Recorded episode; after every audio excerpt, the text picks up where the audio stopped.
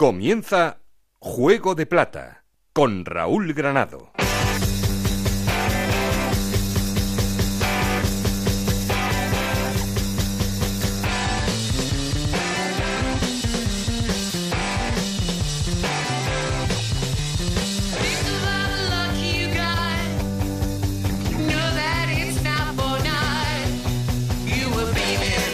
¿Qué tal? Muy buenas, bienvenidos a Juego de Plata, el podcast de Onda Cero en el que os contamos todo lo que pasa en la Liga Smartbank. Y lo que pasa de momento es que el Cádiz no falla porque sigue a ritmo de victoria. Son cinco consecutivas las que lleva después de la jornada 5. Segundo el Zaragoza, tercero el Almería, cuarto el Fuenlabrada, quinto el Huesca y sexto el Rayo Vallecano. Pero ya sabéis que esto cambia día a día, jornada a jornada, porque esta semana tenemos jornada intersemanal. Así que a todo esto le van a pasar muchas cosas durante todos los días de la semana hasta que llegue de nuevo el fin de semana con la jornada entonces ya número 7. Por abajo en problemas, pero situaciones que también pueden cambiar, Las Palmas, Racing de Santander, Extremadura y Real Oviedo. Esta del Oviedo, después de una derrota frente al Elche en la jornada quinta, terminó con la destitución de Sergio Egea, convirtiéndose en el primer míster destituido de la temporada. El argentino deja el Oviedo, le sustituye el técnico del filial, Rozada.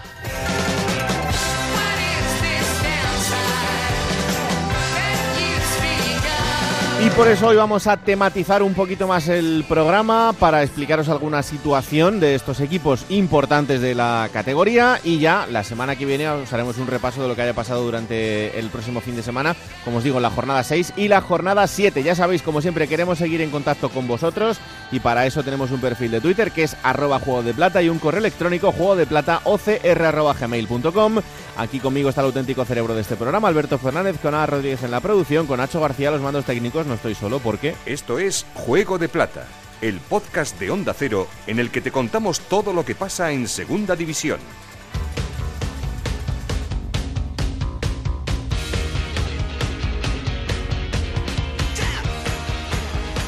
Hola Alberto Fernández, ¿qué tal? Muy buenas. Muy buenas, Raúl. ¿Qué tal? Bien. Bueno. bien, bien. Buena jornada hemos tenido, con muchos nombres propios y sobre todo uno por encima del resto. Es verdad que el Cádiz sigue imparable, pero ya no fue un espejismo lo de Alcorcón. Este Real Zaragoza juega bien al fútbol, compite y gana partidos. Porque lo que vimos el otro día es verdad contra un rival que no ha empezado bien, que tiene carencias como es el Extremadura, pero este Real Zaragoza vimos cosas muy pero que muy serias, interesantes. Duamena volvió a marcar segundo partido consecutivo. Luis Suárez que el periodo de adaptación, eh, Ju, Mm. pregunta él, porque no, no ha tenido, o sea, ha caído de pie en este equipo, eh, con, Kagawa que, que sigue dando clinics de fútbol y con, para mí, el mejor del Zaragoza el otro día que fue Íñigo Iguaras, que dio las tres asistencias. Y bueno, es el hombre timón de Víctor Fernández en este equipo, ¿no? Pero hemos visto otras cosas muy interesantes, Raúl, también, ¿eh? porque bueno, el Cádiz, sigue Alex Fernández ahí marcando Sí, goles, es que ha empezado muy bien con Salvi, que ya ha confirmado su retorno. Eh, Jurjevic en el Sporting que consiguió un empate pero que es un jugador que ya por fin está marcando diferencias. En Barba en el Rayo que también hace muchas cosas. En fin, tenemos muchos nombres propios de esta jornada. ¿eh?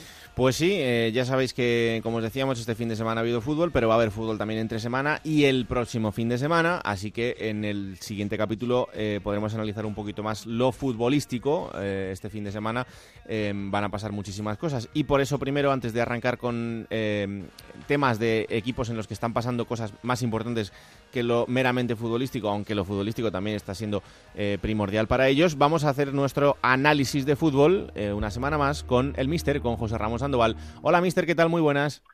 Hola, buenas, ¿qué tal Raúl? Pues muy bien, aquí con una segunda apasionante que tiene a un Cádiz que desde luego no puede tener un arranque mejor. Ya son cinco victorias seguidas y esto ya no es casualidad.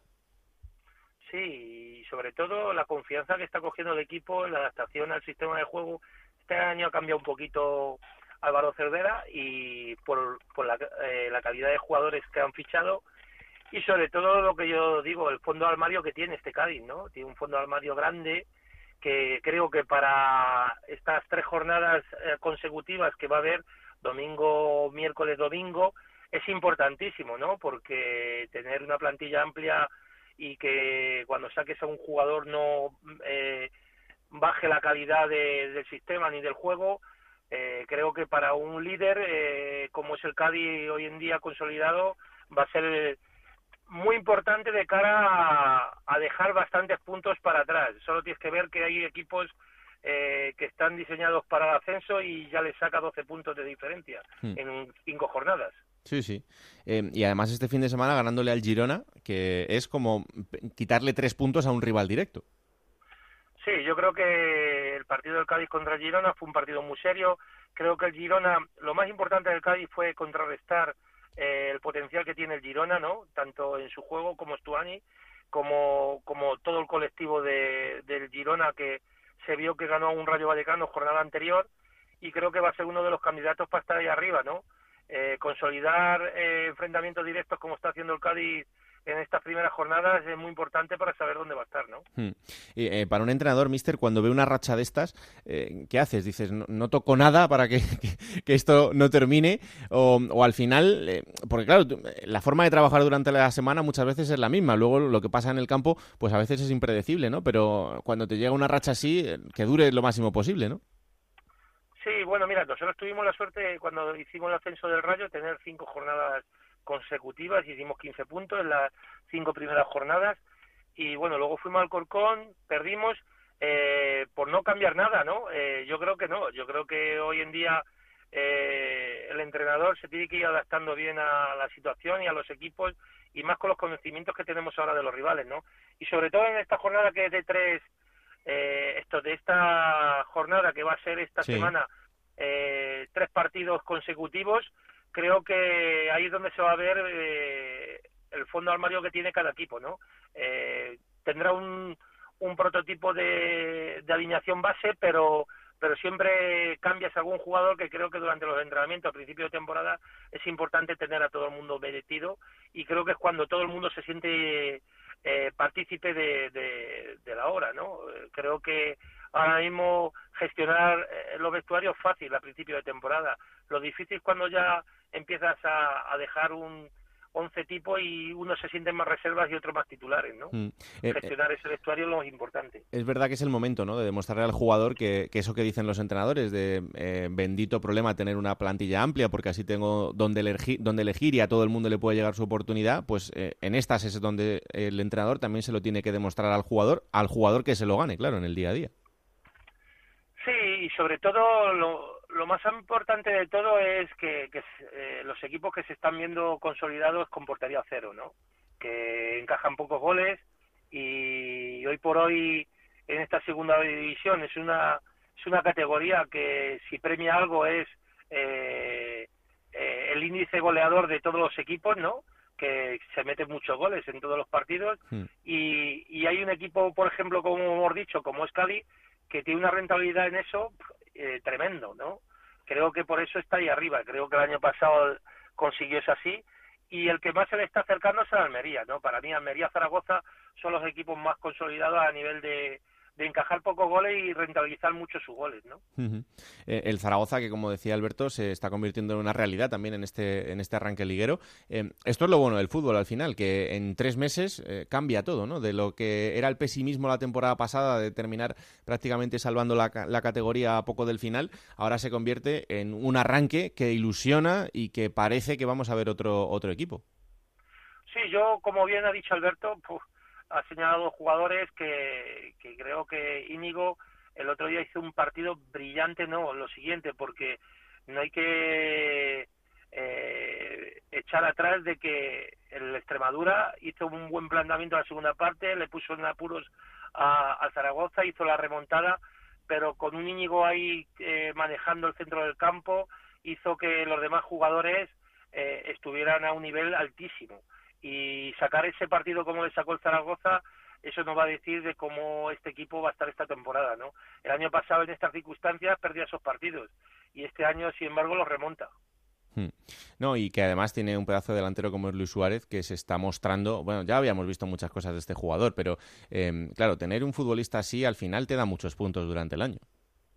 Sí, el año pasado Luis Suárez eh, participó en un club que descendió de categoría pero ya se le veía el talento y sobre todo lo que podía aportar, ¿no?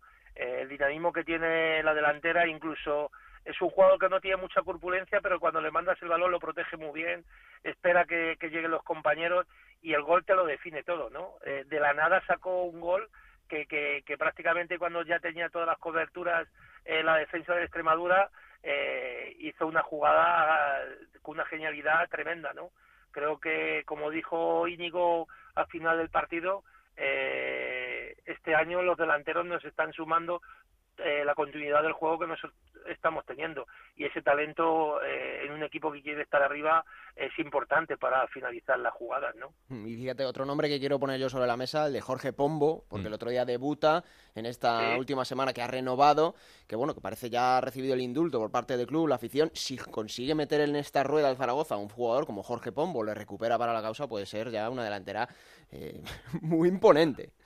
Pero, pero muy, muy, porque es que encima aparte de todo eso, yo vi a ese equipo muy bien físicamente, pero cuando salió José Pombo, eh, se le vio eh, esa marcha más que pegó el Zaragoza para ganar el partido, ¿no? Creo que esa conexión eh, y lo bien que se entiende con, con Luis es importantísimo para, para derrotar a una Extremadura que, que estuvo la segunda parte muy bien plantado, que tuvo ocasiones de gol para haber ganado el partido o empatarle y, y le aniquilaron eh, a través de los pistoleros, ¿no? Em, José, estoy viendo una cosa eh, curiosa en este arranque liguero y es que tres equipos que la temporada pasada estuvieron peleando hasta el final por el playoff, como son Albacete, Málaga y Depor, están teniendo un arranque muy complicado. Yo no sé si también em, esto puede influir por terminar más tarde el año, por eh, al final no conseguir el objetivo del ascenso y que eso, más allá de todos los problemas que tienen, por ejemplo, en, Málaga durante toda la pretemporada institucionales y que puedan afectar al equipo, pero que también les esté afectando en este arranque. Hombre, es que han cambiado unos cromos importantísimos, ¿no? Eh, los tres equipos que has dicho, eh, ahora mismo eh, han tenido bajas de jugadores que fueron los que le, mantuvo ahí en la posición alta de la tabla, ¿no? Hmm. Y creo que los entrenadores lo que están haciendo es readaptar un poquito los nuevos jugadores a, esa dinámica que tenían. Y la verdad es que yo para mí el Albacete fue un mérito llegar a donde llegó con la plantilla que tenía, pero sobre todo eh, de la manera como lo hizo, ¿no? Y creo que, bueno, eh, estuvo a puntito de, pasar ese partido contra el Mallorca. Fue el equipo que más en apuro le puso al Mallorca. Y, y el Depor, pues bueno, eh, Depor Málaga eh, se compitieron entre ellos y yo creo que le hizo mucho daño de no, no conseguir el ascenso y volver otra vez a empezar a conseguirlo con todas las dificultades que han tenido este año eh, el Depor ha fichado, me parece, cinco o seis jugadores en la última, el último día de la, de, del campeonato. Entonces, están haciendo mini pretemporadas, se están adaptando a Anquela. Eh, yo creo que hay que darles un tiempo, porque son equipos que, como en una etapa que yo estuve cuando ascendió el Getafe de Bordalás, el principio de temporada le, le cuesta un poquito, pero luego con toda la artillería que van a tener y sobre todo con esa masa social detrás, creo que van a estar ahí arriba lo que sí que es verdad que la ventaja que el Cádiz los, los ha sacado ya de, de 10 y 8 puntos eh, eso va a pesar bastante también. Hmm. Em, la última que te hago esta semana, em, un debate que hay abierto entre entrenadores y jugadores es eh, la aplicación del VAR. Este año lo estamos viendo en, Segunda División y más allá del VAR, em, las nuevas normas también de, esta temporada y a veces el tiempo que, se pierde. Ya sabes cómo es Paco Gémez, él eh, lo ha dicho también de una manera muy clara y muy directa desde el principio. No sé tú en, en qué línea estás y sobre todo si, si piensas como esta parte de los entrenadores que estamos viendo un deporte diferente, no por la aplicación del VAR en sí, sino por eh, la diferencia de criterio a veces. Sí, lo que sí que es verdad que tenemos que darle un tiempo, ¿no? Mm. Creo que el VAR ha venido para instalarse para implantar justicia, ¿no? Y creo que lo que sí que me gusta es de que eh, en otras circunstancias había partidos que hubiesen caído de, en otro lado y gracias al VAR se ha hecho un poquito de justicia. Tenemos que dar un tiempo, Creo que a todos nos gustaría que el dinamismo y la continuidad en el juego fuera más fluida, pero también, igual que nosotros, se están adaptando ellos. Son personas que no habían trabajado nunca con el VAR, son árbitros que tienen que decidir y, saben que su decisión, ya con eh, visualizando imágenes, si se equivocan, le va a pesar mucho y por eso quieren recalcar mucho esa y, y visualizar esa imagen varias veces para, para hacer una toma de decisión buena, ¿no? estamos de acuerdo que incluso antes cuando no existía el bar, cuando estábamos los demás en un bar viendo el partido por televisión, en el mismo grupo, no nos poníamos de acuerdo en algunas jugadas. Pues eso yo creo que está pasando hoy en día en, esta situación, ¿no? Pero yo para mí, eh, el VAR era necesario eh, en este deporte, un deporte que mueve tanto dinero, que se juega tanto una afición, que, que puede pasar por, como hemos visto, a lo mejor por, por dos centímetros que te piten uno fuera de juego o no, creo que, que es importante que estés eh, aquí, pero tenemos que adaptarnos y tenemos que tener paciencia. Creo que el año pasado en primera división hubo un porcentaje de acierto muy grande y creo que este año en segunda división todavía pues ese paso le vamos a pagar. Lo que sí que es verdad que como tú dices, eh, unificar criterios en ciertas jugadas nos va a llevar a tener un año de experiencia más con, con este nuevo método, ¿no? Pero yo por hoy lo único que achaco al VAR es el, parón tan largo que tienen para decisiones eh, que luego lo, eh, se podía ver de, un primer momento, ¿no? Eh, ese parón tan largo, pero para mí es importantísimo que se haya incorporado al VAR. Yo el año pasado que estaba en segunda división lo pedía a gritos, porque de algunos partidos hubiésemos sacado más puntos y a lo mejor no hubiese estado cesado de, ese equipo, ¿me entiendes? Claro, sí, sí. Entonces, creo que nos tenemos que adaptar todos y creo que es una herramienta que tenemos que utilizar y adaptarnos a las tecnologías porque es bueno para todo, para todo el mundo. Yo estoy en esa línea, desde luego, en la que un fútbol más justo será un fútbol mejor, pero bueno, vamos a ver si poco a poco pues eh, nos vamos adaptando todos, los primeros los protagonistas, que son los que los que tienen que, que vivirlo, evidentemente, desde dentro. Mister, un placer, ¿eh? Disfruta de la semana de fútbol que viene muy cargadita. Sí, semana cortita, porque ya hoy tenemos partido, el Rayo Málaga Y, unos cuantos más. Entonces, a disfrutar, que, que es lo que queremos todos los que amamos el fútbol. Efectivamente. Un abrazo enorme. Un abrazo, Raúl. Ahí está el análisis de José Ramón Sandoval, una semana más en, Juego de Plata. Bueno, pues vamos a empezar por Oviedo, porque como os decía, Sergio Egea ha sido el primer entrenador destituido. en la derrota del fin de semana frente al Elche, unida a las dos anteriores, y que el Oviedo solo tiene un punto y que es el colista de la clasificación, ha terminado con esta destitución y con la llegada del míster del filial de Javi Rozada. Compañero en Oviedo, Chisco García, ¿qué tal? Muy buenas. Hola, ¿qué tal? ¿Cómo estáis? Bueno, ya hablábamos de que la situación de Egea era complicada en este, en este arranque liguero, eh, pero ¿por qué? O sea, ¿qué, se le achaca al equipo? ¿Qué ha cambiado en este mercado en el que, bueno, el Oviedo la verdad es que eh, no ha hecho grandes movimientos, eso es verdad, pero tampoco ha tenido eh, bajas muy significativas, más allá de lo que pudo significar la, salida de Toché, pero bueno, un hombre que, al final hemos visto que incluso ha terminado en, en la segunda división B, para que este arranque haya sido así. Pues eh, lo habíamos hablado, yo creo, la semana pasada, y, es cierto que en las cuatro primeras jornadas de liga ha habido, hubo un componente de, mala suerte, entre comillas, ¿no? Es decir, porque cuando tú encajas goles en los minutos finales, en Riazor en el 88, contra el Lugo en el 91, en Fuenlabrada en el 89 y en Miranda en el 88, evidentemente no solo es mala suerte, es decir, eh, o hay déficit de atención o hay errores en esos momentos decisivos, pero bueno, digamos que a trancas y a barrancas el equipo había mantenido, bueno, cierta estabilidad, daba, no daba tampoco unas señales alarmantes y eso cambia de manera drástica el domingo. El domingo frente al Elche el Oviedo es un equipo sin norte, es un equipo sin alma, es un equipo que, no, no, está en el partido, prácticamente no comparece. En el momento en que el Elche hace el 0-1, el equipo desaparece por completo del, encuentro y yo creo que eso es lo que les lleva a, los responsables del club a tomar la decisión de cambiar a, Sergio Egea, de, hacer ese relevo en el banquillo y de darle la alternativa a Javi Rozada. Hombre, la situación asusta bastante por estos lares porque sí que sabemos bien eh, lo que es caerse desde Segunda División A, incluso, oye, sin pasar por Segunda B, que de aquella de 2003 bajó directamente a Tercera División, no tiene nada que ver con aquellas circunstancias, pero sí que hay pues bastantes dudas ahora mismo sobre la capacidad del equipo. ¿Qué se busca? Pues lo que se suele buscar con todas estas cosas, que haya una reacción y sobre todo con tan poquito tiempo, porque acaba el partido el domingo a las 6 de la tarde, el, jueves a las 7 eh, llega el Extremadura, han hecho la apuesta por, por Javi Rozada, por el técnico del filial, que lo venía haciendo francamente bien en el segundo equipo. Mm.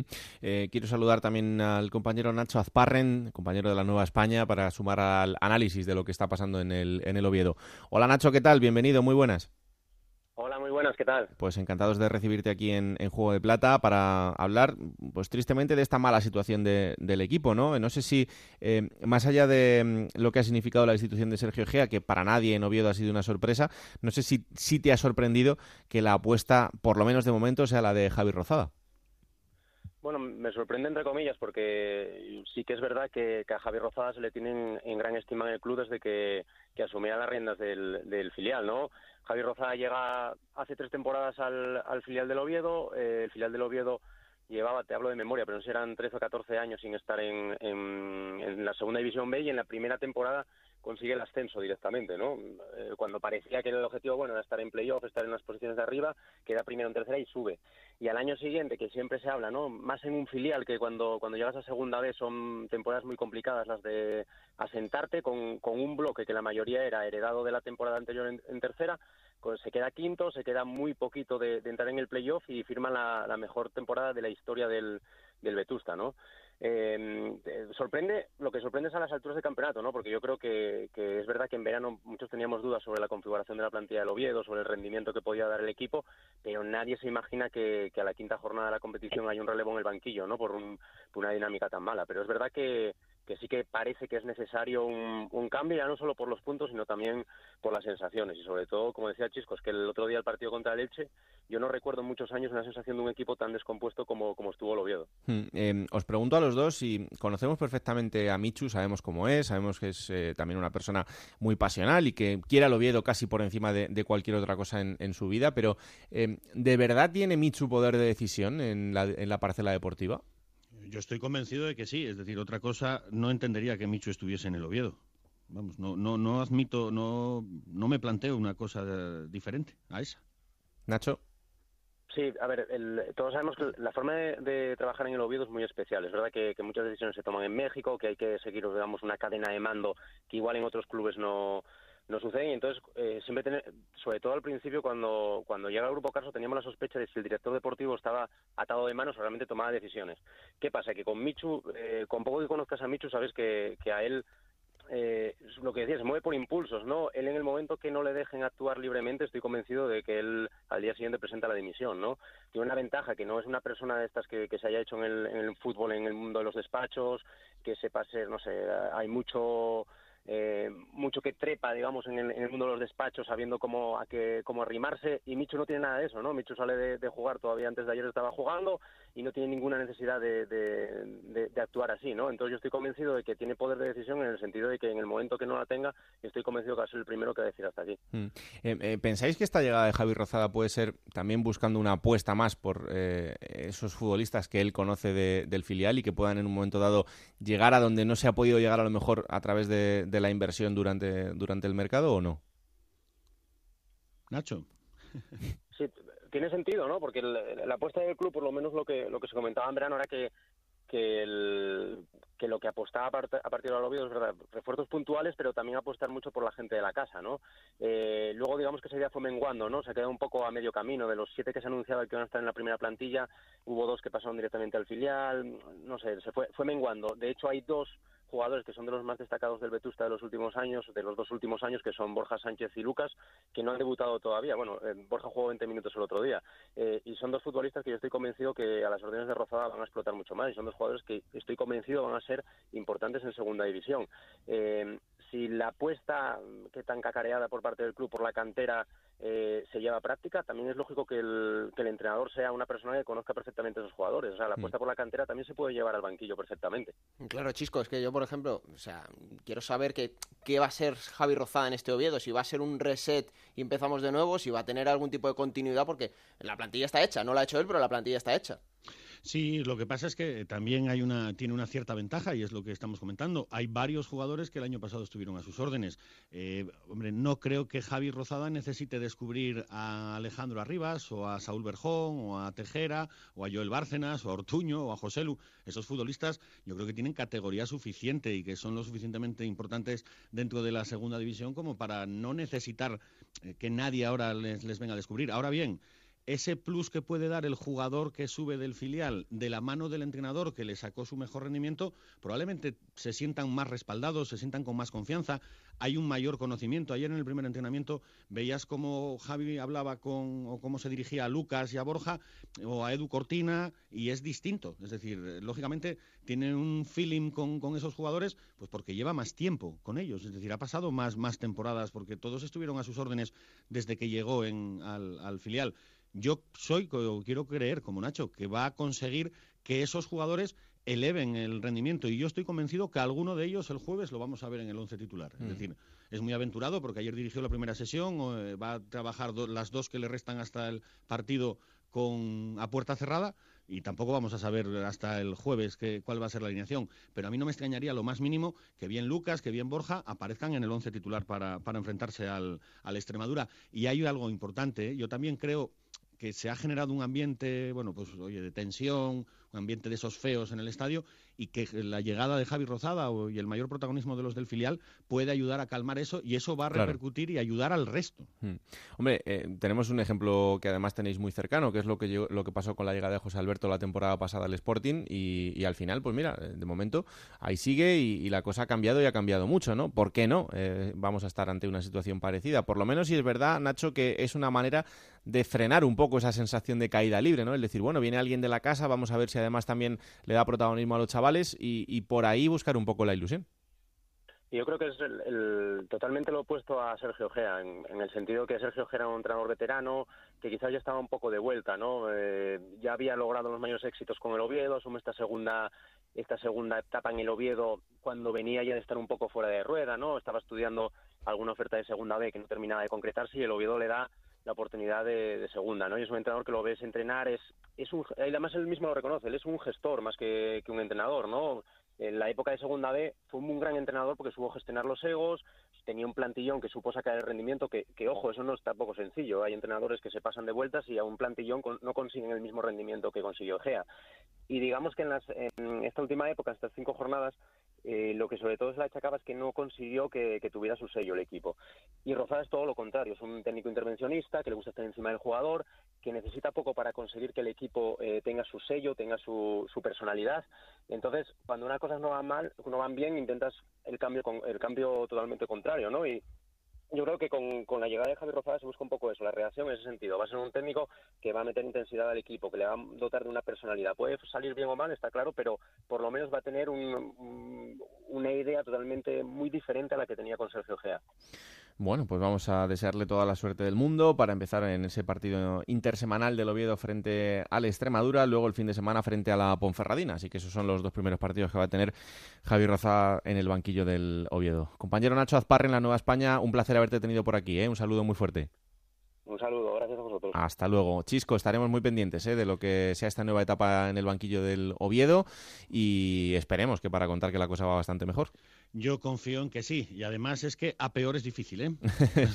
esa es una de las... No, en serio, y mira, ya se ha ido Nacho, pero hay algo que, bueno, se está hablando mucho, ¿no? De, siempre cuando le das la alternativa a un entrenador que no tiene experiencia en el fútbol profesional, digo, ¿eh? en, la liga de fútbol profesional, eh, a Javi Rozada le podrán criticar todo lo que quieran, eh, pues que si tiene mucho carácter, que si es explosivo, que si es todas esas cosas. Lo que no le pueden criticar es que sus números como entrenador en equipo senior son fantásticos. Llegó a lealtad en tercera, lo ascendió, lo mantuvo dos temporadas logrando la mejor clasificación de su historia en la segunda, vino al Vetusta en tercera, lo ascendió, logró la mejor clasificación de su historia en segunda B al año siguiente y por lo tanto hay que pensar que los números le van a respaldar, que las cosas le van a salir bien y yo creo que es absolutamente fundamental el partido del jueves. Si consiguen ganar a la Extremadura, creo que va a ser un espaldarazo para Javi, para los futbolistas, para el ambiente y que a partir de ahí yo lo que sí estoy seguro es que el Oviedo no es la peor plantilla de segunda división A pues toda la suerte del mundo y pendientes estaremos. Gracias, Chisco. Un abrazo. Un abrazo fuerte. Chao. Chao, chao. Vamos hasta Málaga. Allí ya sabéis que la pretemporada ha sido muy complicada en cuanto a todos los líos institucionales, que además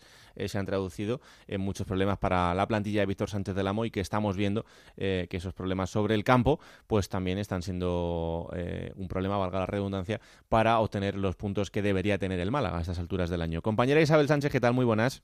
Hola Raúl, ¿qué tal? Muy buenas tardes. Pues eh, muy bien, aquí para desgranar un poco más todo lo que ha sido esta pretemporada de Locos y lo que sigue siendo eh, esta casa de los líos que hemos bautizado así por esos desmanes del jeque y sus actuaciones en, las últimas, en las últimas semanas. También quiero saludar y añadir a esta conversación al jefe de deportes del Diario Sur, al compañero Sergio Cortés. Hola Sergio, ¿qué tal? Muy buenas. Hola, buenas. Encantados de recibirte aquí en Juego de Plato, un auténtico placer para nosotros el contar contigo. Eh, bueno, Isa, mm, seguimos esperando a que alguien dé una rueda de prensa, esa rueda de prensa que en un principio iba a dar eh, Caminero, pero que al final fue suspendida, y que a día de hoy no tiene ni fecha ni persona que vaya a comparecer para dar una explicación de todo lo que ha sucedido. Bueno, eh, se prevé ya que sea inmediato. Esta semana se anuncia que podría ser el jueves y los que en principio podrían hablar sería José Luis Pérez Caminero como director deportivo y Joaquín Jofre como responsable del área jurídica. ¿Por qué lo sabemos? De nuevo, le tocó hablar al de siempre, al vamos a recuperar esa comunicación con Isa. Eh, mientras tanto, Sergio, al final, eh, lo decía ahora Isa eh, de esa manera entrecortada, Víctor Sánchez del Amo ha sido el que se ha comido el marrón, rueda de prensa tras rueda de prensa, de, dar la cara. Sí, efectivamente, estamos en un, en un club muy sui generis. Hmm. los aficionados que no son de Málaga, los aficionados al que no son de Málaga ya, ya empiezan a conocer cómo se la gasta el jeque pero la realidad es que estamos en un club en el que no hay no existe la figura del director general eh, el vicepresidente es el hijo del jeque que tampoco habla y al final la carencia de portavoz es muy evidente, ¿no? En, pasadas etapas ese papel le ha correspondido a, los directores deportivos, llámese Mario Usillos o, o Francés Arnau en su momento, y luego el papel de los entrenadores, sobre todo en el caso de Mitchell, que fue un poco el que el que más habló y el que más se mojó. Pero es que el, el Málaga es un club muy peculiar que está guiado a impulsos por, por Altani y esta situación pues era esa incertidumbre que hemos vivido el verano y ese ese temor que existe actualmente a que a que el Málaga eh, esté dando bandazos durante la temporada, no solo en los deportivos, sino también en el aspecto económico, porque la liga ha sido muy contundente y le advierte de la necesidad de que tiene que rebajar su gasto y reducir su estructura. Hay que recordar que el Málaga tiene una estructura ahora mismo con unos 200 empleados que a todas luces es injustificable en una categoría como la segunda división. Claro, eh, hay que explicarle una cosa al gran público porque a veces eh, entre números eh, la gente se pierde. Yo creo que es una manera muy visual y que el compañero Roberto Bayón, con el que luego hablaremos, lo ha explicado de una manera muy clara. el Málaga desciende Em, y tiene eh, un presupuesto y un tope salarial que son em, con una ayuda al descenso em, de una manera muy elevada al resto de la categoría. Lo que pasa que esa estructura de club de la que habla Sergio es una estructura de club que está por encima de sus posibilidades a día de hoy y eso es lo que no ha entendido en ningún momento, ha, ha querido mantener y eso le ha hecho ahogarse con un presupuesto y con un tope salarial que esta temporada ha visto cómo descendía desde los 25 de la pasada a 9 esta temporada, 9,9, casi 10 millones. Es decir, un descenso de 15 millones de euros en cuanto al tope salarial. Esto significa que tienes que reducir los, gastos de una manera increíble y claro, esto no te da solo con vender jugadores. Hay que hacer muchas cosas más. Hay que reducir el presupuesto de cantera. Y claro, al final es, es, una estructura, Sergio, que no puedes mantener a día de hoy. Sí, efectivamente. Eh, yo suelo explicarle a mis amigos que no, le, no les gusta tanto el fútbol, se lo explico muy claramente. El, el Málaga cuando desciende tiene, tiene una patología que exige antibióticos. Pero ¿qué ocurre? Que como tiene la posibilidad de la compensación por el descenso, cobrarla en un año o dos años, prefiere cobrarla de una atacada en un año y entonces lo que aplica son analgésicos, no antibióticos. Y entonces cuando ha llegado el segundo año ya, eh, ya el resfriado se convierte en una neumonía y ahora hay que tomar antibióticos por fuerza. Y como no te tomas antibióticos, puede derivar en algo muy mucho peor. Es decir, yo creo que la, esa analogía que le hago yo a mis amigos que no les gusta el fútbol, creo que vale para que el aficionado lo entienda. El Málaga, el Málaga se aferró la pasada temporada a esa compensación por el descenso porque tiene unas fichas elevadísimas en algunos casos para intentar intentar mantener el tipo y no tener que meter el bisturí eh, en el club. Pero claro, ahora sí hay que hacerlo. Y Altani no quiere despedir a nadie, no quiere no quiere movimiento, quiere mantener la estructura en todos los aspectos, cantera, fútbol femenino, eh, eh, eh, marketing, ticketing, comunicación, todo, todas todos las áreas del, club. Y eso, y eso al final está rodando en una, en una parálisis evidente.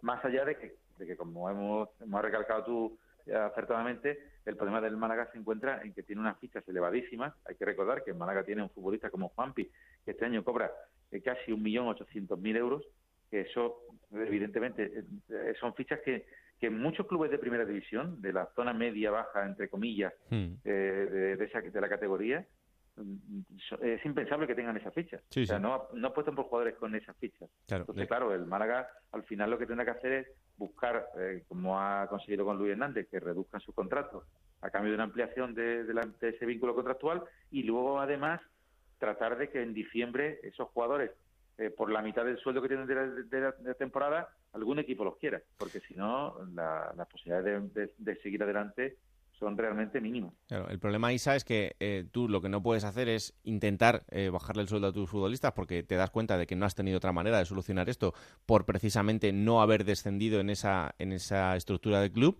pero por otro, tener un préstamo eh, concedido al club para, para ti y para tu familia, el jeque, y tener un sueldo eh, que suponga 1,4 millones de euros. Claro, a lo mejor es que lo que tienes que hacer es eliminar eso cuando tú eh, encima tienes el dinero por castigo.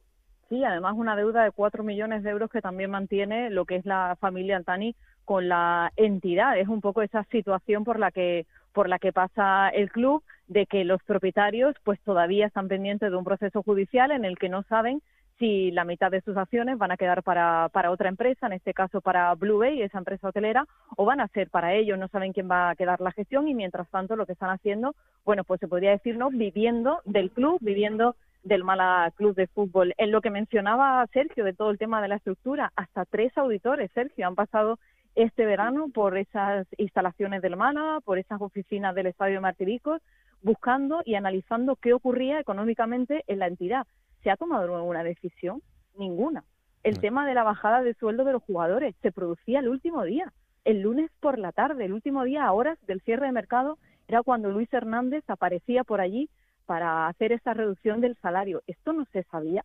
Es un poco la situación de desesperación que ya hemos mencionado en Juego de Plata varios días, que esto, todo lo que está pasando en el Málaga, esto se sabía que iba a ocurrir. No puedes mantener esa misma estructura y ese mismo salario y esa misma situación del año pasado. Y no se ha hecho nada, que es quizá lo que, lo que espera el, el aficionado de a pie, ¿no? Claro, además, sí, es que eh, hay que tener en cuenta que aficionados piensan, bueno, que Altani se vaya, pero sí que Altani está cobrando del club. Es que Claro. La realidad es que eh, cuando se habla del jeque, eh, la, la- la gente entiende que el jeque va asociado a dinero. No, mire usted, el jeque es una casta, es como el que nace duque de Alba, ¿no? Por decirlo de alguna forma Sí. muy clara para que el aficionado lo entienda, el oyente no entienda. Eh, el, el gran problema de esto es que, el- es que las dudas sobre que Altani, sobre la situación económica de Altani son muy elevadas, porque ellos viven del Málaga. Claro, ¿con, con qué, ¿con qué mm, cara le, dice a un empleado que gana a lo mejor mil euros al mes que tiene que irse a la calle si al día siguiente alguno de los hijos del jeque llega a la oficina pidiendo dinero para hacer un viaje o para algún gasto eh, superfluo? Es decir, es que estamos hablando de una situación muy complicada y, y al final el, el- el- Altani, Altani no se va a ir, es decir, Altani no, Altani no se va a ir porque está aquí apalancado, como decimos en Málaga, que es un término muy utilizado aquí, Sí. eh, colocado y, y- y ganando su dinerito y cobrando todos los meses del Málaga y con esa línea de crédito encima.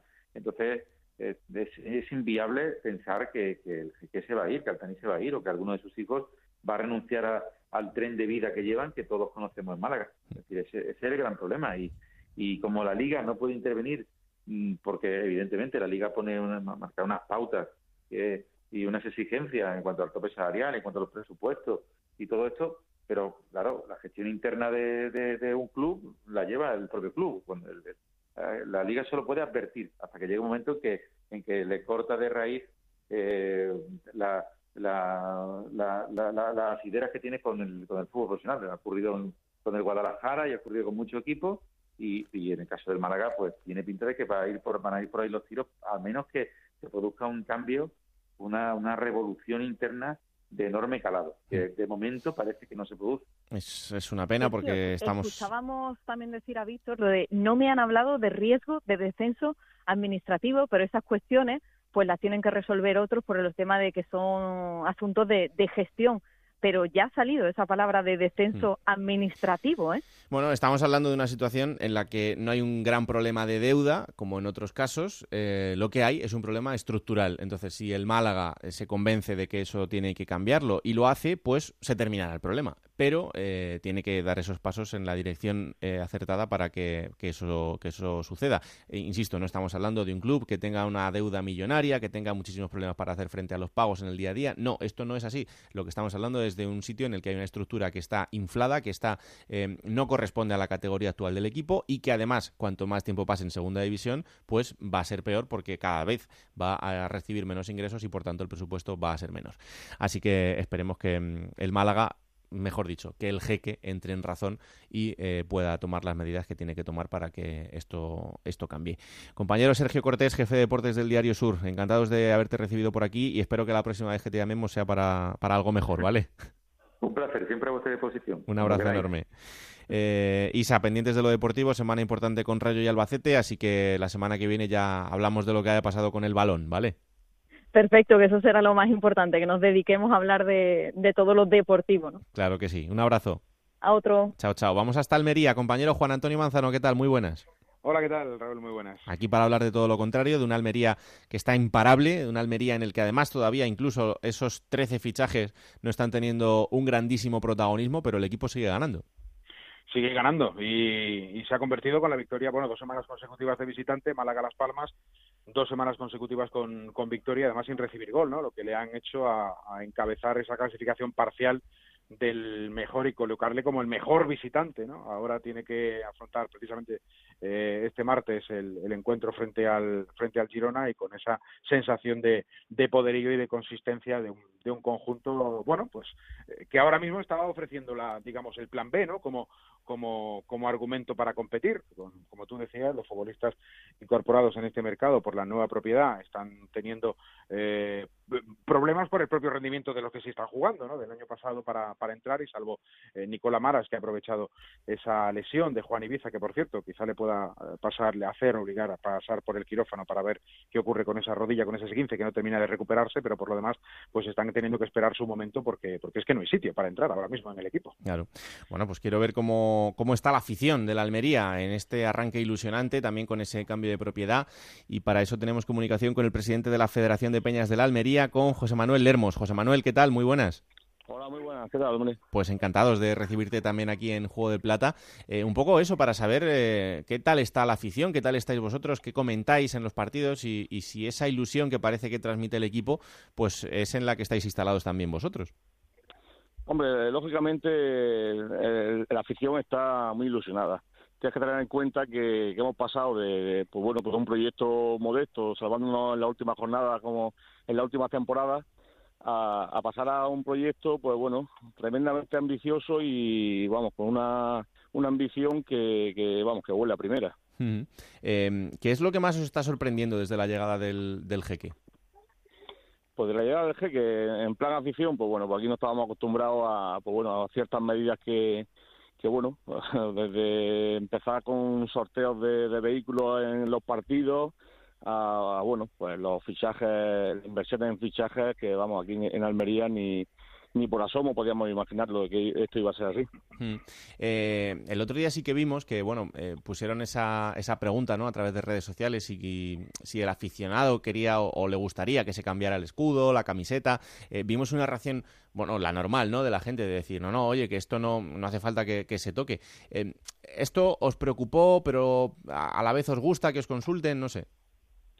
Hombre, tocarnos nuestros nuestros colores, nuestro escudo, que son las la señas de identidad de, de, lo que es el club y, y, que está muy arraigado en la afición, pues eso hubo una reacción masiva de, de vamos, un no rotundo. Mm. De hecho, en la Federación de Peña pues sacamos un, un Twitter de estos que sacamos un comunicado diciendo que, que bueno, que no estábamos para nada de acuerdo en, en que se tocaran los vamos, los emblemas de, del equipo. Eh, de hecho, luego un comunicado de un Twitter de, de del jeque mm. y diciendo que, que, bueno que le, no le parecía bien que lo, que lo tocaran. En fin, una cosa rara, pero bueno. eh, de momento la cosa se ha, se ha, tranquilizado en ese aspecto. Claro. Eh, no sé si viendo experiencias similares, como por ejemplo la de Málaga, tal que, que, antes hablábamos, os preocupa un poco lo que, lo que pueda pasar en el futuro o, o si esto pinta diferente. Hombre, nosotros hemos estado en Málaga hace, hace vamos, la semana pasada y nos encontramos una afición que, que bueno, eh, nos ponía sobre alerta de, lo que, por lo que estaban pasando a ellos y que bueno, que no, no fuéramos tan eufóricos, en fin, nos encontramos una afición muy alicaída, muy en contra de lo que, de lo que los años anteriores ha sido Málaga. También, por otro lado, pues bueno, eh, no, la afición de Almería eh, creo que no que no se pone en la cabeza de que esto vaya a ser igual que en Málaga. Eh, motivos, pues bueno, pues la ciudad deportiva quiere hacer, pues eso no es no una inversión pequeña y bueno, quieren remodelar estadio, en fin, pensamos que, que puede ser eh, más tipo Paris Saint Germain, por decirte hmm. un ejemplo, que, que más tipo Málaga, que desgraciadamente pues lo están sufriendo ahora. Bueno, pues eh, vamos a estar atentos, ¿eh? no os preocupéis, que estaremos muy encima de lo que pase con esta nueva uh -huh. propiedad y con los pasos que, que vayan dando, pero también eh, os necesitaremos a vosotros para que nos vayáis contando todo lo que, lo que va pasando. Así que nada, que disfrutéis eh, todo lo que podáis de esta temporada que está arrancando de esta manera tan ilusionante y ojalá que, que sea la tónica durante todo el año. Así que esperamos llamarte muchas veces más para celebrar triunfos de la Almería, ¿vale? Ojalá que sí. Yo encantado tendero. Un abrazo enorme. Yo, otro para vosotros. yo se lo digo a Manzano, soy muy fan de la Pantera, ¿eh? De Sikuga Sama. soy muy fan de la Pantera. El otro día tuvo Sí, el golito sí, ahí, sí. pero bueno, Ya, le- no empezó mal. Bueno, eh, sí, eh, ha estado marcando goles tres semanas consecutivas y la semana pasada con Las Palmas no pudo mojar y eso que el equipo hizo tres goles, pero sí, no, una, la Black Panther, ¿no? La, la pantera negra que sea... Que es- dice que lo, lo vio de un, de un futbolista, eh, ese gesto le gustó y bueno, pues acompañado evidentemente por su etnia, por su raza, Hmm. pues le venía perfectamente y bueno, pues ahí está disfrutando de, de, de Black Panther, ¿no? La pantera negra. Por cierto, una cosita con lo que le preguntabas antes a José Manuel Hermos, el asunto de, de esa encuesta. No sé si la semana pasada lo comentamos, pero bueno, eh, como ha surgido, te lo, lo- lo vuelvo, a, a vuelvo a reflexionar sobre el asunto. Hmm. Eh, el tema de la encuesta, eh, obviamente la repercusión que tuvo fue monumental. Fíjate el dato, ah, el Almería hoy precisamente va a superar o va a alcanzar los 10.000 abonados. En ese momento de la encuesta estaba en torno a los eh, 9.000, 8.000 largos. Bueno, hubo una reacción en Twitter que superaba los 105.000 votos. Madre mía. Eh, 105.000 votos. Eso eh, no hay que ser tampoco muy analista, pero evidentemente hablamos de que los votos en Almería tenía lo que puede tener. Va, ponle 40.000, ponle si quieres. Todo lo demás no era de Almería, era de fuera, era pues de, de dimensión internacional y posiblemente incluso de Arabia o de cualquier otro punto del mundo. El Almería hace la encuesta. Turquía al Sheikh cierra la encuesta esa misma noche. Eh, la reflexión eh, que nos ha llevado y con el paso de las horas te das cuenta de que tiene bastante sentido, nos parece que ha sido otra maniobra de marketing organizada por el club eh, para posicionar la marca del Almería. Si ha habido algo que desde que ha llegado la nueva propiedad están buscando, están trabajando, están funcionando, es el tema de posicionar la marca Unión Deportiva Almería, que por cierto le han añadido eh, FC, Fútbol Club, eh, para que también tenga un poquito de más, eh, más claridad a qué, Sí. a qué deporte se refiere en el mundo. Ese posicionamiento de marca internacional lo están trabajando muchísimo y, sea, y, y- y- ya te digo, el análisis que hacemos de aquella encuesta y la repercusión que tuvo, el movimiento que tuvo y el cierre de la misma, esa misma noche por parte de Turquía al Sheikh de que no se iba a tocar nada, eh, parece que ha sido una maniobra magistral, una clase magistral de marketing aplicado al fútbol. Bueno, pues vamos a ver si eso sigue dando frutos en lo deportivo, que de momento desde luego que sí. Eh, Girona y Rayo Vallecano son los dos siguientes huesos de roer que van a tener estos dos contra la Almería, porque la Almería se ha convertido en ese, en ese hueso. Lo seguimos contando, Manzano, un abrazo. Un abrazo, chao.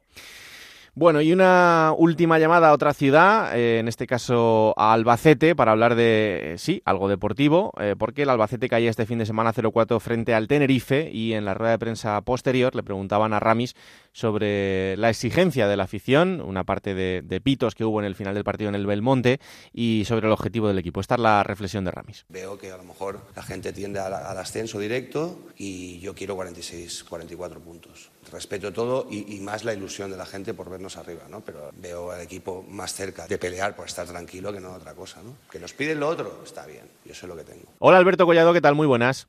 ¿Qué tal? Muy buenas. Bueno, escuchábamos esa reflexión de Ramis después de una derrota muy complicada como la del fin de semana frente al Tenerife, 0-4, eh, en la que Ramis lo dice claramente. Eh, la gente, la afición quiere el ascenso directo, yo quiero la salvación porque sé lo que tengo y a partir de ahí ya veremos. Sí, a ver, yo estoy totalmente de acuerdo con Ramis, pero en el tema de la afición yo puntualizaría. Eh, es verdad que las expectativas vienen muy altas eh, por cómo se dio la temporada pasada. Recordemos que el Alba optó incluso al ascenso directo, eh, luego se metió en playoff para luchar por, por ese ascenso. Y yo creo que las expectativas de la afición estaban muy altas, pero yo te diría antes del mercado de fichajes, porque una vez se ha cerrado el mercado de fichajes, eh, a la afición se le ha quedado una sensación eh, bastante agridulce. Eh, a ver, mm, yo reconozco que mm, el objetivo del Albacete no tiene que ser el, ascenso directo, por mucho que la pasada temporada se hiciera una temporada espectacular, pero es verdad que la plantilla ha quedado coja en algunas posiciones. Por ejemplo, no hay recambios para los laterales titulares, ni derecho ni izquierdo. el último partido contra el Tenerife Jugó Robert Ergas, un uruguayo de 21 años que creo que no tiene nivel para la segunda división española. En el centro del campo las ausencias de Febas, de Eugeni, no se han suplido con jugadores eh, de, ese corte organizativo, más ofensivo. Es verdad que estamos hablando de dos jugadorazos, hmm. pero la plantilla yo creo que comparada con la del año pasado a priori, y las comparaciones son odiosas, pero obviamente mm, ha perdido mucha calidad, ha ganado en otras cosas, quizá más verticalidad, eh, pero mm, no se ha trabajado en, recambios que, ya se sabía la pasada temporada que, se debían afrontar, como te comento, como el tema de los laterales, que me parece importantísimo que un equipo de segunda división no tenga un, lateral derecho y un lateral izquierdo suplentes, que Arroyo también puede jugar ahí en el lateral derecho, de acuerdo, pero jugadores específicos para, para un equipo como el Albacete que el año pasado hizo esa gran temporada, pues es lo que creo que le ha dejado a, la afición pues esta, esta sensación tan mala que han refrendado los resultados, hmm. porque hay partidos en los que no se ha competido, Raúl.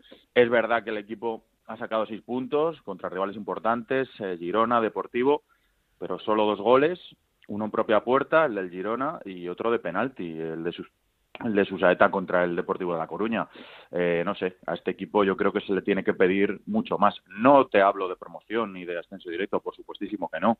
Yo también creo que, como, como dice Ramis, que, el objetivo tienen que ser los 50 puntos, pero un balance de dos goles a favor, como te digo, uno de penalti y otro en propia, y nueve en contra, es el equipo que peor balance tiene de, toda la categoría. ¿eh?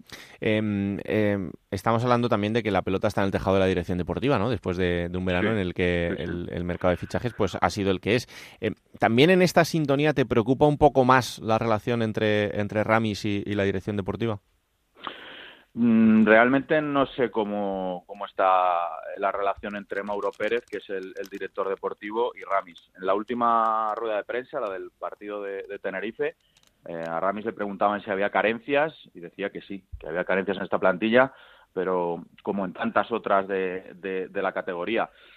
Es verdad que el discurso de Ramis eh, va un poco en sintonía con, el club. Tampoco nos olvidemos que este grupo que, dirige al, al Albacete, Skyline, salvó al equipo de una situación muy complicada. El equipo estaba en segunda B, eh, venía de, pues, pues eso, cuando un equipo muy importante está en segunda B y no logra el ascenso, pues eh, y tiene problemas económicos, la desaparición, ¿os acordáis de, de, cuando Andrés Iniesta se metió en el barco del Albacete y demás?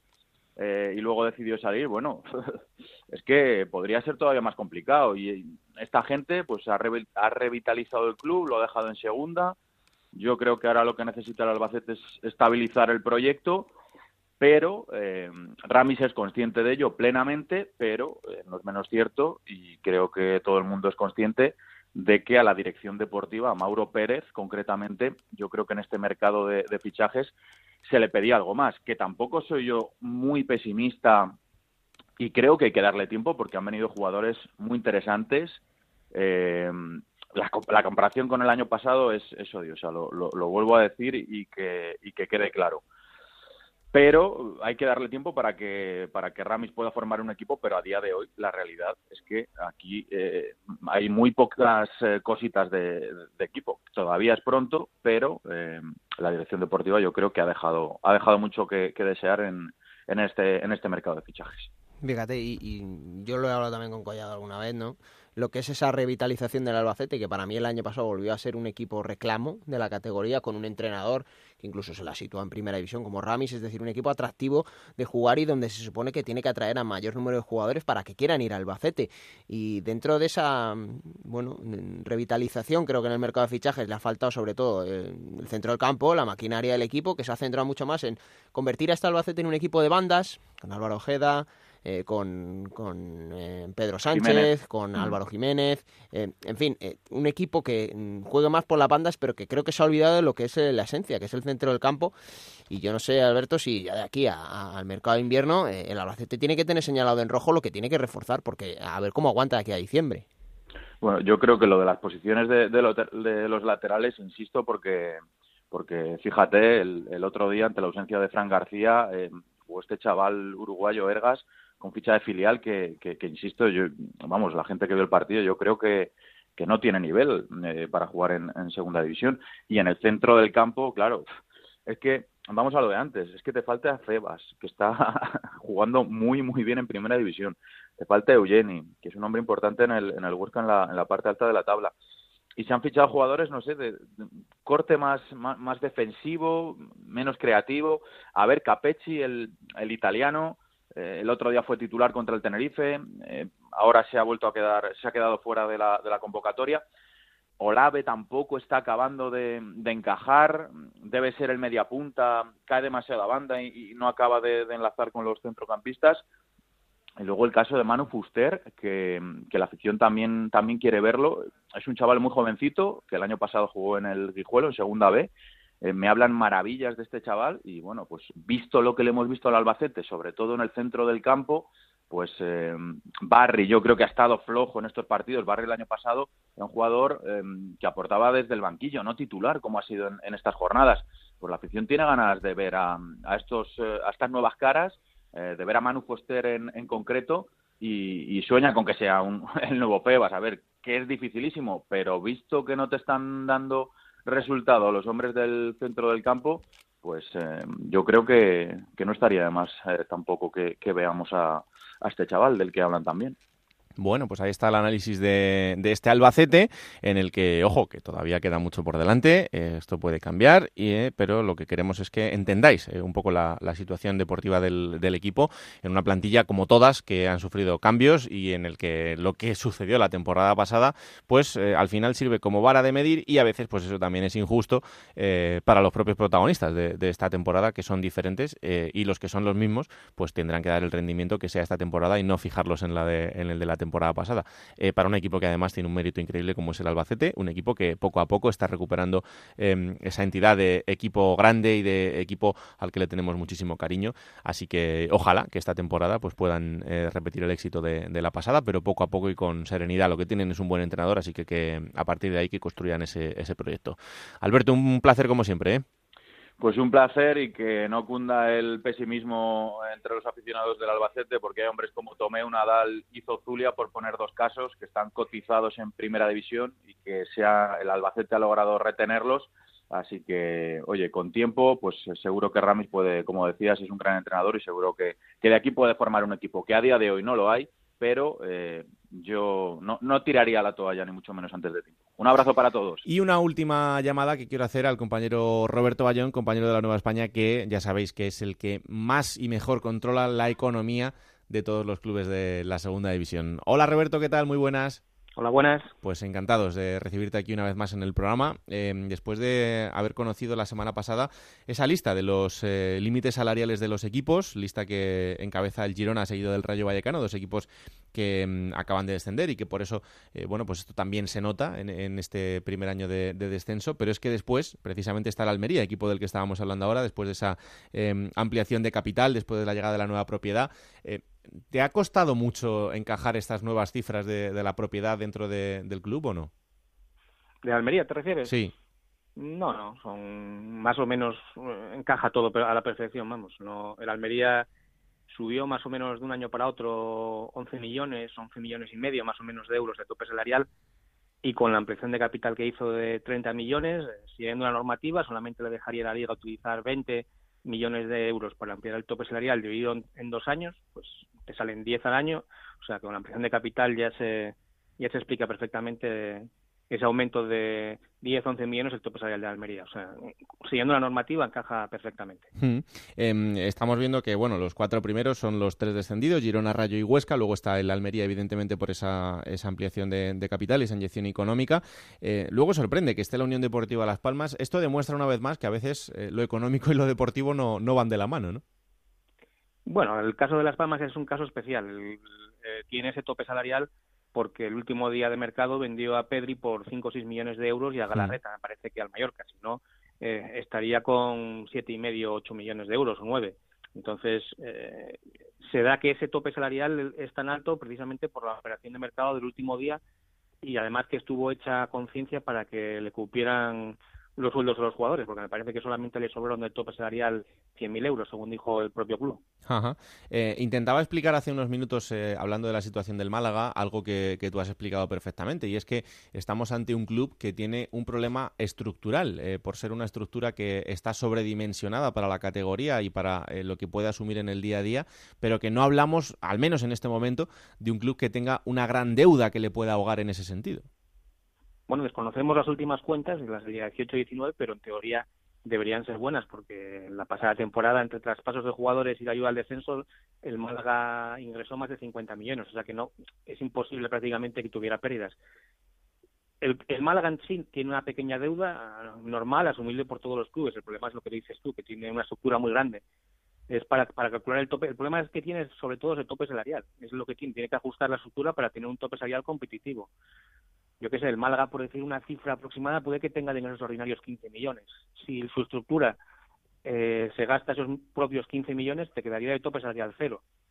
No sé si me entiendes, te queda, no te queda dinero para, para, para nada. Por eso se vio obligado a traspasar jugadores y, y, traspasó muchos jugadores hasta llegar a esos 9, 9, 10 millones de euros. Pero bueno, el problema será que si no reduce la estructura, el año que viene tendrá otros 15 millones de ingresos ordinarios, otros 15 de gastos de estructura y igual ya no tiene jugadores para traspasar porque los jugadores se devaluaron tras una mala temporada. Entonces, entraría en una dinámica peligrosísima, peligrosísima. Pero bueno, yo creo que si soluciona esa temporada, eh, el club, imagino que haya visto el toque que le dio la liga y, el control económico y, se ponga las pilas para el año que viene, por lo menos. Claro.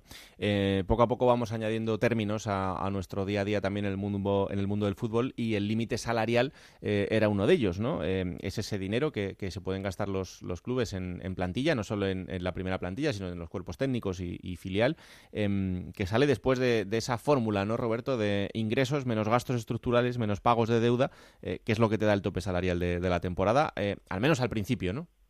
Sí, esa es la más o menos la definición fácil de tope salarial y se podría mirar de otra forma. Sería el tope salarial sería la cantidad máxima que te permite la liga gastar en jugadores de primera, segunda plantilla y, cantera para que el club pueda afrontar todos los gastos de la temporada. Entonces, lo que te lo que te realiza el tope salarial es que al final de temporada tengas garantizado un equilibrio económico entre ingresos y gastos. Evidentemente, si un club no quiere gastarse el tope salarial completo, pues tendrá más beneficios que uno que lo agota hasta el final. Pero lo que te garantiza la liga de esta forma, con el tope salarial, al, cortarte eh, la, cantidad máxima que, que puedas gastar en jugadores, es que, tú puedas afrontar todos los pagos de la temporada. Por ejemplo, el caso claro es el del Málaga. Si el Málaga está por encima de su tope salarial todavía, lo que quiere decir es que no tendrá el efectivo, el dinero suficiente para para afrontar todos los pagos de la temporada. Entonces, bueno, por eso es recomendable que el Málaga se, se reconduzca. Roberto, un placer como siempre tenerte por aquí porque entendemos mucho mejor de, estos números que a veces eh, nos perdemos entre, tanta cantidad y que de verdad todo el mundo que no lo haga que empiece a seguir a Roberto en redes sociales y le lea en su blog en la Nueva España porque eh, la manera que tiene de, explicar todo esto eh, te hace que, lo entiendas en, nada. Así que ya sabéis, si tenéis alguna duda económica, ahí estará Roberto para, analizar todo lo que pase en cada club porque además lo hace con todos. Un placer como siempre. Nada, el placer es mío. Un abrazo muy fuerte.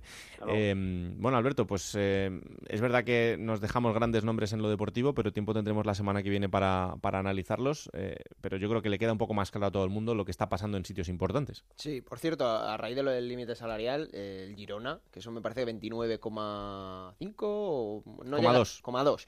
Yo creo que es de los más altos de la historia de la categoría, ¿eh? Hmm. Porque estábamos acostumbrados a ver cómo los últimos años los que descendían tenían entre 16, 18, 20 millones de euros, 29,2 me parece que no lo tengo las cifras, ¿eh? pero creo que es de los más altos de la historia de, de la categoría. Y sí, eh, yo creo que la semana que viene vamos a poder hablar de partidos muy buenos que ha habido, que ha habido este fin de semana, tanto entre semana como el sábado y domingo, porque yo creo que estamos viendo duelos muy, pero que muy potentes en esta categoría en este inicio. Bueno, pues vamos a ver hacia dónde dispara hoy el señor. Plata o plomo. Soy el fuego que arde. Todo tuyo. Bueno, a ver, fíjate, eh, quería destacar que eh, esta jornada ha habido siete rojas. Siete expulsiones Sí, ha habido, ¿eh? sí, sí. Muchas, son muchas, ¿eh? Y ha habido dos, dos equipos que en dos partidos se han quedado con nueve jugadores, ¿eh? Mm. Son el Alcorcón y el Real Oviedo. Y precisamente el plomo, bueno, pues se lo va a llevar eh, un jugador del Real Oviedo. Obeng, que vio la roja directa por una entrada muy, pero que muy fea sobre Dani Criminal. Calvo, le pisa el muslo, Sí. Te pone los pelos de punta. Eh, yo Son de esas jugadas que no quiero ni ver. Entonces, por eso el, el plomo se lo voy a dar a, a Oben, que sabemos que no tenía la intención, pero oye, uf, eso hay que evitarlo como sea en los campos de fútbol. ¿Y la plata? La Plata, ya lo hemos mencionado, para mí no hizo goles, pero dio tres. Íñigo Guaras, que el otro día en Alcorcón dio un clinic y que eh, en esa victoria de Zaragoza contra Extremadura reafirmó el gran jugador que es, que tanto echó de menos el año pasado Zaragoza y que hace dos años con Borja Iglesias fue la gran estrella del equipo Maña. Así que la Plata para Íñigo Guaras.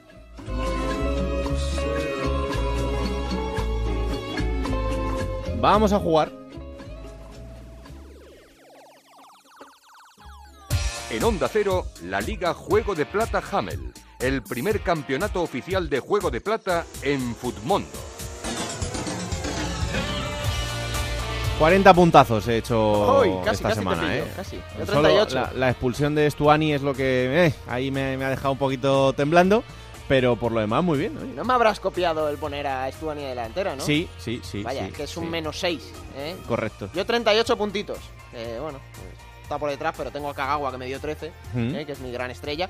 Pero el que se ha llevado esta jornada, Raúl, de Futmundo Juego de Plata, Wailers, ¿eh? 98 puntos. Wailers Madre Fútbol Club, mía. 98 puntos. Está muy bien para ser de las primeras jornadas que sabemos que al principio cuesta, ¿eh? Sí, Cuando sí. no tenemos localizados quiénes son los buenos jugadores, 98 puntos está muy bien. Y la clasificación general de esta liga Futmundo de Juego de Plata, Javier Aranda, que el año pasado estuvo, no sé si te suena, Javier Aranda estuvo Sí, en los puestos altos sí, sí, eh, sí. a final de temporada. Bueno, pues 376 puntos lleva ya. Madre mía. Javier Aranda. Y en el 11 ideal de esta jornada, el jugador con mayor puntos es Mazán, el lateral del Tenerife que hizo un gol, 17 puntazos. Pues ya sabéis, seguir jugando. ¿Quién te ha dicho que no puedes jugar a ser entrenador de la Liga 1-2-3? Con Juego de Plata, Futmundo y Hamel tienes la oportunidad. No pierdas más tiempo. Únete a la Liga Juego de Plata Hamel y juega con nosotros.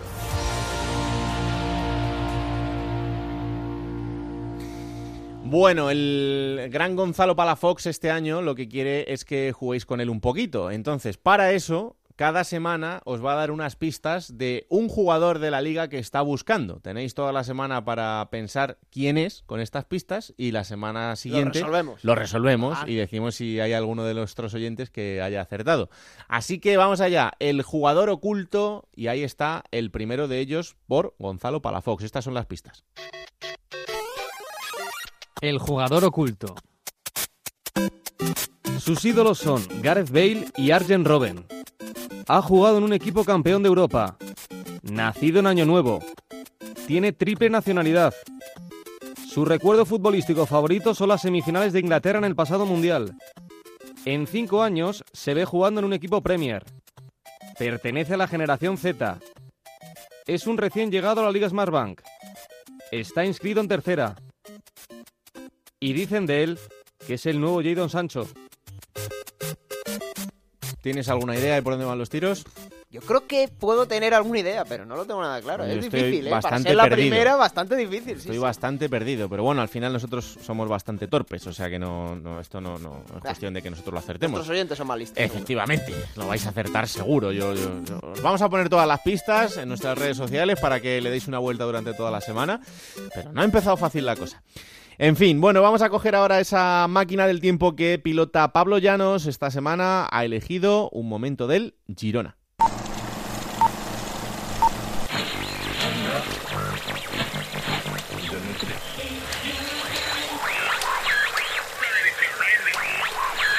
29 de octubre del año 2017 en España. La actualidad pasa por el conflicto en Cataluña. Dos días antes, el Parlamento catalán aprobaba la resolución para la independencia y Mariano Rajoy respondía con la disolución del gobierno catalán y la continuidad del artículo 155 fuera de nuestras fronteras. Estados Unidos declaraba la alerta sanitaria por la adicción a los opiáceos y además Taylor Swift con su Look What You Made Me Do es número uno en todas las listas musicales y aunque parezca increíble que pueda haber algo más, en la ciudad de Girona las emociones intensas no parecen haber acabado y es que el equipo de fútbol de la ciudad va a jugar contra el Real Madrid en su primera temporada en la categoría de oro del fútbol español, los catalanes están mostrando el buen hacer que ya habían demostrado en la segunda división. Por su parte, los blancos no llegan en el mejor momento de la temporada, ya se han dejado muchos puntos en ligas y pese a haber ganado entre semana al Fuenlabrada en Copa, la imagen del equipo está dejando mucho que desear, por lo que puede ser una gran oportunidad para el conjunto catalán. Pablo Machín eligió para el partido en Montilivi a Bono, Mapeo, Muñesa, Juanpe, Bernardo, Adai, Granel, Pera Pons, Borja García, Portu y Estuani enfrente el Madrid con el mismo once que había sido campeón de la Champions en Cardiff, salvo por las ausencias de Carvajal, sustituido por Akraf, y Keylor por Kiko Casilla. El partido empezaba y los blancos no iban a necesitar mucho tiempo para recordarle al Girona que contra un equipo grande no te puedes dormir.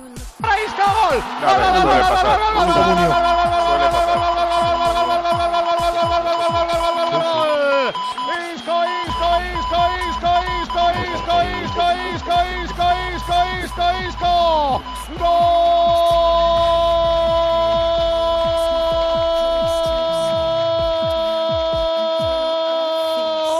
quién? ¡Del Madrid! ¡Del Madrid! ¡Del Madrid! ¡Del Madrid! ¡Isco! ¡Isco! ¡Isco! ¡Al arco! Pues este es el Real Madrid en estado puro de lo que pudo ser el gol del Girona con la pelota al paso, al palo. Una salida a la contra como un tiro. El balón para Ronaldo. Se va para adentro la tuneladora. El disparo lo saca Bono. Y acude listo, listo, listo como un conejo. Porque para eso está. Llegó de segunda línea Isco. Recogió el rechace y lo puso en el fondo de la portería. Marca el Madrid. El partido llegaba al descanso y el Madrid parecía satisfecho con la ventaja. A los catalanes les faltaba un puntito de velocidad y convicción. Machín cambió el partido en el descanso, nueve minutos después de la reanudación.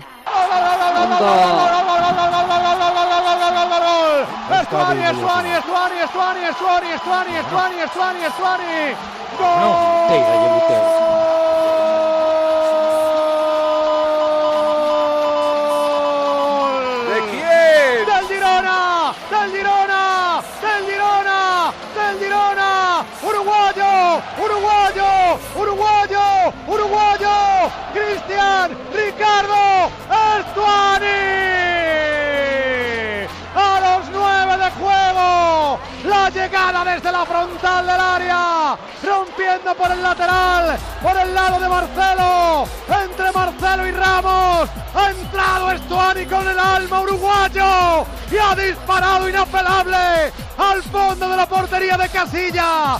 Marca el Girona, marca el Girona, marca Estuani.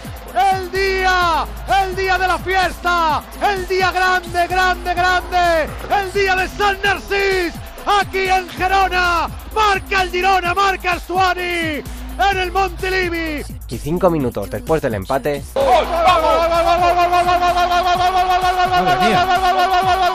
Ojo, del Girona, del Girona, del Girona, del Girona, del Girona, del Girona, del Girona.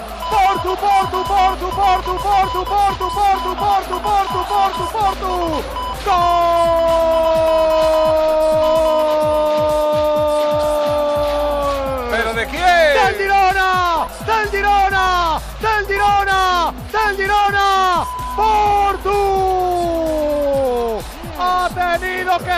Apenas dos minutos, tres minutos. Después del empate, otra vez la jugada que parte de Stuani. Hubo un paradón de Kiko Casilla, porque la pelota buscaba puerta otra vez. Y vino para enganchar ese rechace. Vino Portu para enganchar esa pelota y ponerla en el fondo de la portería. Marca el Girona, segundo del Girona. El partido llegaba al final y el Girona ganaba el encuentro. Los blancos seguían cediendo puntos en una temporada en la que acabarían tirando la liga en marzo, aunque ganarían su tercera Champions consecutiva. Por su parte, los catalanes acabaron siendo una de las revelaciones de la temporada con un fútbol directo y atrevido. Además, dejaron para el recuerdo de sus aficionados una victoria frente al Madrid en su primera visita a Montilivi. Grande, una semana más, Pablo Llanos, con los mejores momentos de los equipos. Bueno, pues eh, Alberto, hasta aquí este capítulo de Juego de Plata. La semana que viene tendremos, eh, tendremos plancha, como se suele decir, porque tenemos trabajo acumulado. Tenemos mucho material para analizar la semana que viene, eh, con nuestro análisis, eh, que va a volver alguien, que la gente ya sabe quién es. Mm, ahí estará Enrique Martín Monreal, claro que sí, la semana que viene.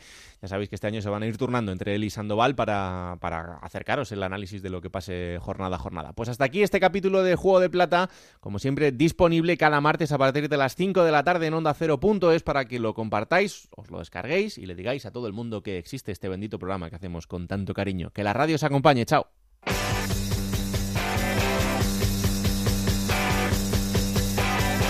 Raúl Granado, Alberto Fernández, Ana Rodríguez. Juego de Plata.